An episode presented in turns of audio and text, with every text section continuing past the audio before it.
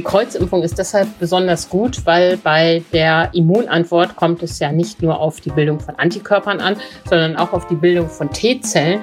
Und da hat sich die Kreuzimpfung, zuerst Astra, dann BioNTech, als besonders wirksam erwiesen. Kreuzimpfungen. Sind sie das Nonplusultra und hat NRW jetzt überhaupt genug Impfstoff für den Wechsel?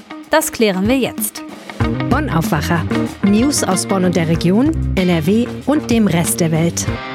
Hallo und herzlich willkommen zum Aufwacher am Dienstag. Und heute ist nicht irgendein Dienstag, sondern der internationale Tag des Kusses. In dem Sinne, ich bin Wiebke Dumpe und ich wünsche euch einen liebevollen Tag. Schön, dass ihr dabei seid. Und wie immer starten wir mit den wichtigsten Meldungen aus Bonn und der Region.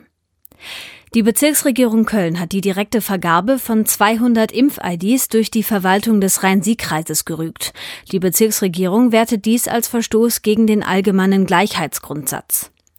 Die SPD hatte im April Dienstaufsichtsbeschwerde gegen Landrat Sebastian Schuster eingereicht, nachdem die Stabsstelle des Landrats Anfang April 200 sogenannte Impf-IDs an Bürgerinnen und Bürger im Rhein-Sieg-Kreis für Termine im Impfzentrum vergeben hatte.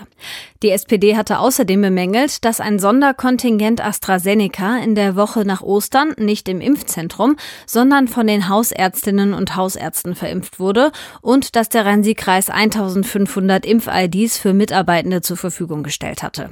In diesen beiden Punkten erkannte die Bezirksregierung jedoch keinen Verstoß. Die SPD fühlt sich durch die Entscheidung der Bezirksregierung bestätigt. Die klare Haltung der Bezirksregierung sei ein Stoppschild für die Willkür des Landrats, findet der Vorsitzende der SPD-Kreistagsfraktion Dennis Waldestel. Da die Bezirksregierung in den anderen beiden Punkten das Handeln des Landrats stützt, zieht die SPD ihre Kritik in diesen beiden Punkten zurück. Neben der SPD hatte auch die FDP scharfe Kritik an dem Vorgehen des Landrats geäußert. Die FDP bezeichnet das Thema nach der Entscheidung aus Köln nun als abgehakt. Die sogenannte Bonner Taximafia zieht offenbar weitere Kreise. Nicht nur an der Uniklinik, sondern auch an anderen Krankenhäusern zahlen Fahrer Provisionen, um lukrative Angebote abzugreifen. So gebe es am Waldkrankenhaus und am Johanniter Krankenhaus Fahrten, die an der Taxizentrale vorbei vermittelt würden, erklärt ein Taxifahrer. Im Fokus steht aber nach wie vor die Bonner Uniklinik. Hier sollen besonders viele Taxiunternehmer, Pförtner und Personal auf den Stationen schmieren. Es gebe Fahrer, die so bis zu 10.000 1000 Euro Umsatz pro Monat machten. Andere gehen mit einem Zehntel davon nach Hause. Besonders lukrativ seien die HNO-Klinik und das Zentrum für integrative Medizin an der Uniklinik. Solche Fälle zu beweisen ist aber schwierig. Bisher konnte niemand belegen, dass dort Schmiergeldzahlungen getätigt werden, sagt Klaus Lenz, Vorsitzender der Taxizentrale. Ein Problem sei, wenn jemand privat ein Taxi vermittelt, sei dies nicht strafbar. An der Uniklinik hat es nach einem ersten Bericht des Generalanzeigers Ende Mai über solche Fälle eine Überprüfung gegeben, sagt der ärztliche Direktor Wolfgang Holzgreve. Dabei wurden aber keine Belege oder Beweise festgestellt. Die Taxizentrale und auch die Uniklinik meinen, dass sich die Situation an der Uniklinik selbst nur verbessern kann, indem man das Personal dazu anhalte, den Taxiruf zu wählen. Die Tunnelkette der Bundesstraße 42 zwischen Bonn und Königswinter wird später saniert als geplant. Eigentlich hatte der Landesbetrieb Straßen NRW den Start des Großprojekts für die Sommerferien angekündigt. Doch die maroden Stellen an den Bauwerken können noch nicht saniert werden. Stattdessen laufen noch immer Vorarbeiten. Demnach müssen noch Vermessungs- und Bestandsaufnahmen gemacht werden und als Vorbereitung für die Baustelle muss im Tunnel Oberdollendorf eine Spur saniert werden, weil dort während der Bauarbeiten aufgrund einer veränderten Verkehrsführung mehr Verkehr fließen wird als sonst. Die Arbeiten sollen nun Ende Juli beginnen, heißt es von Straßen NRW. Ab dann können Autos nur noch auf einer Spur Richtung Bonn fahren und die Geschwindigkeit soll auch reduziert werden. Die Auswirkungen auf den Verkehr könnten ab Ende Juli groß sein. Es drohen lange Staus. Die B42 ist nämlich eine der wichtigsten Verbindungsstrecken zwischen dem Siebengebirge und Bonn. Mehrere tausend Pendlerinnen und Pendler nutzen die Strecke täglich für ihren Arbeitsweg. Auf Bonn kommt ein Hochzeitsboom zu. Nachdem viele Brautpaare im vergangenen Jahr und bis in dieses Frühjahr hinein aufgrund der Pandemie ihre Hochzeitsfeier verschoben haben, ist die Nachfrage nach Terminen nun groß. Das Standesamt verzeichnet mittlerweile wieder steigende Anfragen. Das teilt die Stadt Bonn mit. Das Standesamt habe schon bei der Planung für dieses Jahr das Angebot für Samstagstermine erhöht. Alle Samstage sind bereits ausgebucht durch Reservierungen. Auch für Ambiente-Trauungen an besonderen Orten, wie zum Beispiel der Godesburg oder dem Haus des Karnevals gibt es bei der Stadt wieder mehr Anfragen. Für das dritte Quartal sind diese Termine nahezu ausgebucht. Der Grund für die gestiegene Nachfrage dürfte auch mit den aktuellen Corona-Regeln zusammenhängen. Bonn hat vor rund zwei Wochen die Inzidenzstufe 1 erreicht. Seitdem dürfen Paare im großen Kreis mit bis zu 100 negativ getesteten Personen feiern. Findet die Feier draußen statt, dürfen sogar 250 Menschen zusammenkommen. Dazu können noch unbegrenzt viele vollständig Geimpfte eingeladen werden. Kommen wir zu unserem Top-Thema. Die Kombination aus zwei unterschiedlichen Corona-Impfstoffen, das ist laut Bundesgesundheitsminister Spahn besonders wirksam gegen das Coronavirus. Und auch die Ständige Impfkommission empfiehlt, wer bei der ersten Impfung AstraZeneca bekommen hat, soll beim zweiten Mal mit einem mRNA-Impfstoff geimpft werden, also mit dem von Moderna oder BioNTech. Auch in Nordrhein-Westfalen soll die sogenannte Kreuzimpfung angewendet werden, und zwar ab sofort. Das klappt in manchen Kommunen schon ganz gut, bei anderen gab es Probleme. Antje Höning ist bei der Rheinischen Post Expertin fürs Thema Impfen und jetzt zu Gast im Aufwacher. Hallo Antje. Hallo Wiebke. Sind Kreuzimpfungen jetzt wirklich das Nonplusultra, also sogar besser als zweimal BioNTech oder zweimal Moderna? Also zweimal BioNTech oder Moderna ist ja schon sehr gut, sowohl bei der Verhinderung der Krankheiten, Infektion überhaupt, als auch bei der Verhinderung von schweren Verläufen. Und auch AstraZeneca wirkt vor schweren Verläufen. Das muss man den Leuten immer wieder sagen. Aber die Kreuzimpfung ist deshalb besonders gut, weil bei der Immunantwort kommt es ja nicht nur auf die Bildung von Antikörpern an, sondern auch auf die Bildung von T-Zellen. Und da hat sich die Kreuzimpfung, zuerst Astra, dann BioNTech als besonders wirksam erwiesen. Dann es ist dort sogar mehr T-Zellen gebildet werden als bei zweimal BioNTech. T-Zellen sind diese Zellen, die die infizierten menschlichen Zellen aufspüren und zerstören und so eine Verbreitung des Virus verhindern wollen. Die Ankündigung mit der Kreuzimpfung, die kam ja vor dem Wochenende und das war ja doch recht plötzlich. Wie gut konnten denn die Praxen und Impfzentren in Nordrhein-Westfalen eigentlich zum Wochenstart darauf reagieren? Ja, die Hausarztpraxen und auch die Impfzentren sind davon kalt erwischt worden. Schon Spahn konnte ja am Freitag seinen Ärger kaum unterdrücken über die ständige Impfkommission, die dieses so schnell und überfallartig gemacht hat. Und auch in Nordrhein-Westfalen waren die Reaktionen entsprechend. Zum Beispiel aus Köln wurden Probleme gemeldet gemeldet. Da haben die Menschen, die sich am Freitagmorgen zu ihrem AstraZeneca-Zweitimpfungstermin eingefunden haben, zunächst am Freitagmorgen noch kein BioNTech oder Moderna bekommen können. Dort hat man auf die genaue Ansage gewartet. Inzwischen ist das dort erledigt. Außerdem hat es auch wohl Menschen gegeben, die genau wussten, in ihrer Praxis können sie die Zweitimpfung noch nicht bekommen, weil der Arzt noch keinen Impfstoff hat ähm, und es im Impfzentrum versucht haben. Auch das war zunächst noch nicht möglich. Die Stadt Köln sagt, vereinzelt haben dort Menschen abgewiesen werden müssen. Inzwischen hat man da nachgezogen. Jetzt können sich also auch Menschen, die beim Hausarzt äh, aus den erklärten Gründen nicht landen können, auch im Impfzentrum melden. Aber nächste Woche ist es auch beim Hausarzt, wird es besser laufen. Die müssen ja bis Dienstag, also heute, bestellen. Gab es dann auch Regionen oder Städte, wo es extrem gut gelaufen ist? Ja, also Aufregung würde ich sagen, war überall, was ich ähm, bei meinen Telefonaten gestern so gehört habe. In Düsseldorf oder im Rheinkreis Neuss hat man aber versprochen, jeder, der switchen will bei seinem Zweitimpfungstermin, kann das auch tun. Auch für den Kreis Kleve äh, habe ich das erfragt und dort ist man auch zuversichtlich. Mhm. Lass uns doch mal ganz konkret auf diejenigen schauen, die jetzt betroffen sind. Also Sie dürfen sich ja jetzt aussuchen, ob Sie mit AstraZeneca ein zweites Mal geimpft werden oder eben BioNTech oder Moderna nehmen. Stellen wir uns jetzt vor, ich will das machen. Wie muss ich vorgehen? Ja, wenn du einen Termin im Impfzentrum hast, dann sollte es jetzt möglich sein, dass du einfach hingehst äh, und bei der Anmeldung dort sagst, ich möchte nicht AstraZeneca, ich möchte BioNTech oder Moderna haben und dann läuft das. Wenn du einen Termin beim Hausarzt hast, dann äh, solltest du vorher fragen, ob der Switch geht, da die Hausärzte ja nicht äh, so viel Volumen bewegen und möglicherweise noch nicht umgestellt haben. Hinzu kommt das Problem, dass in einem Fläschchen AstraZeneca-Impfstoff zwölf Dosen sind.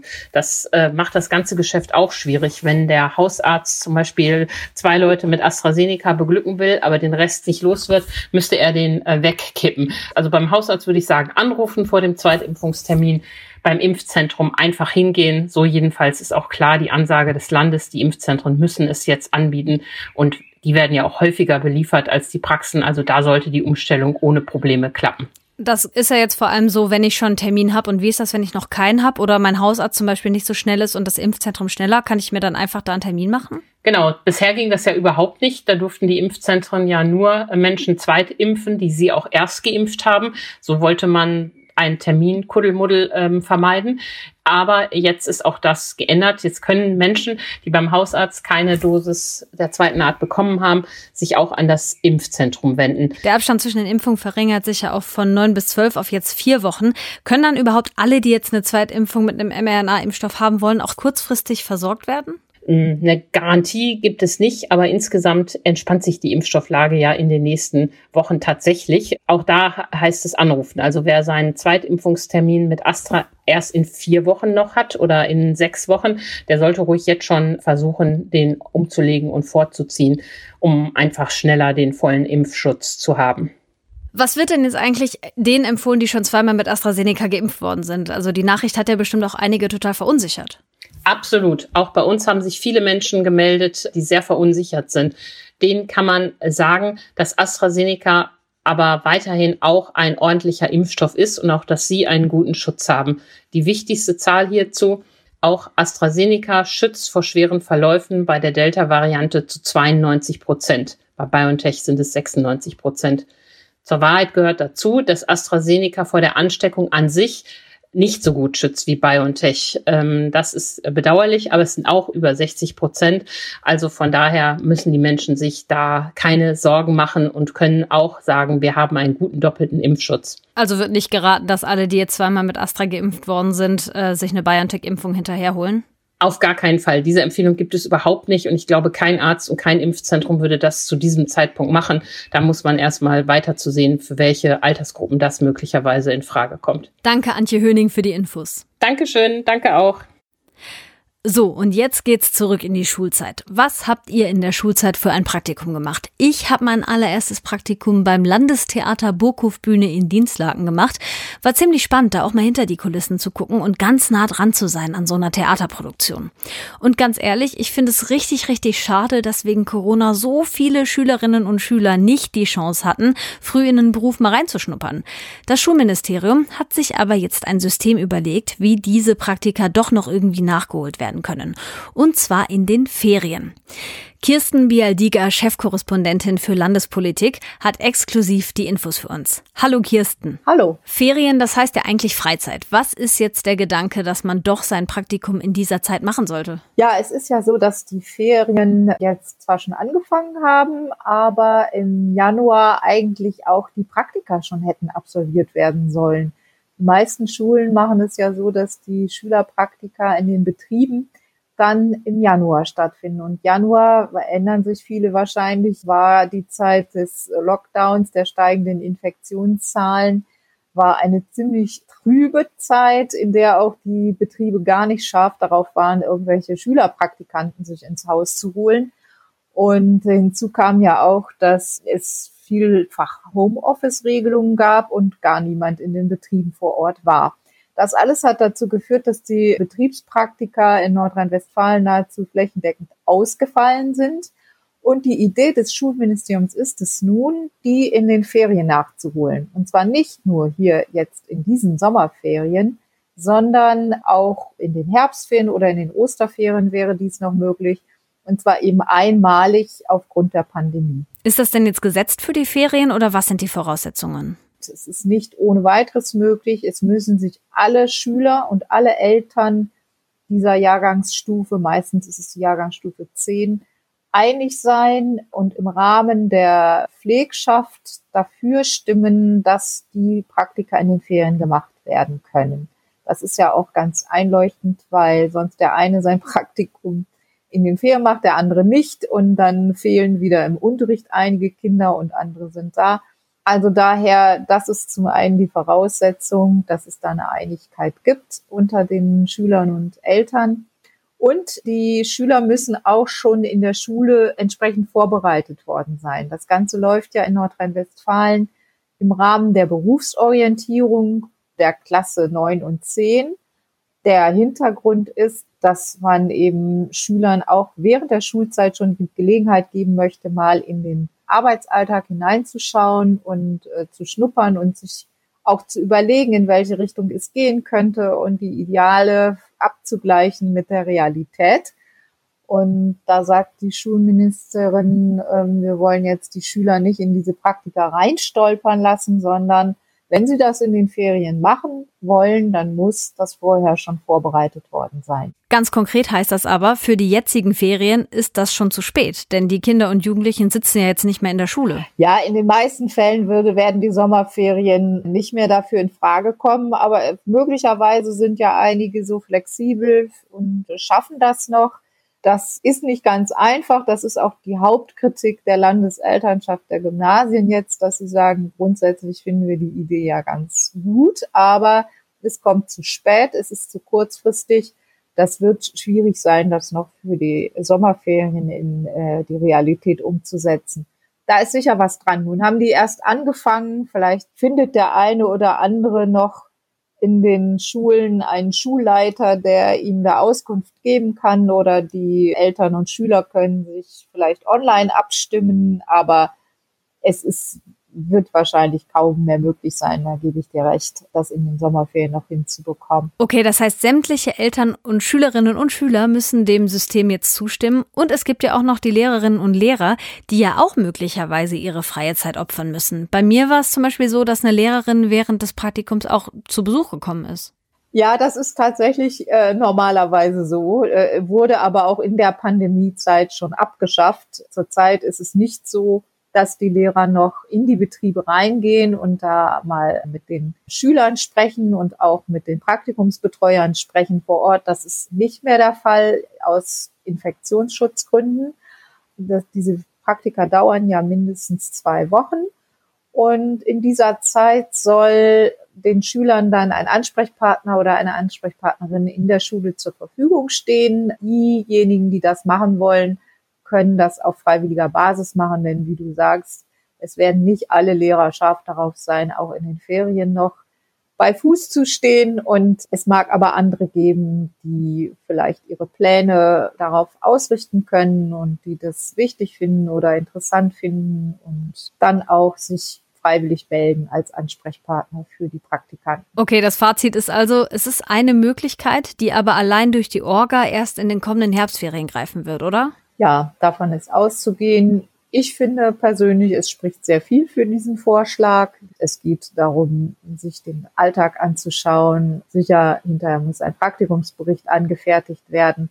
Aber ich glaube, die meisten werden auch ganz froh sein, wenn sie was vorhaben und wenn sie auch ein bisschen Struktur haben in den Ferien und dann auch in die Betriebe gehen können und mal einen anderen Alltag haben als nur vor dem Computer. Kirsten Bialdiger über Schülerpraktika in den Ferien. Vielen Dank. Ja, gerne.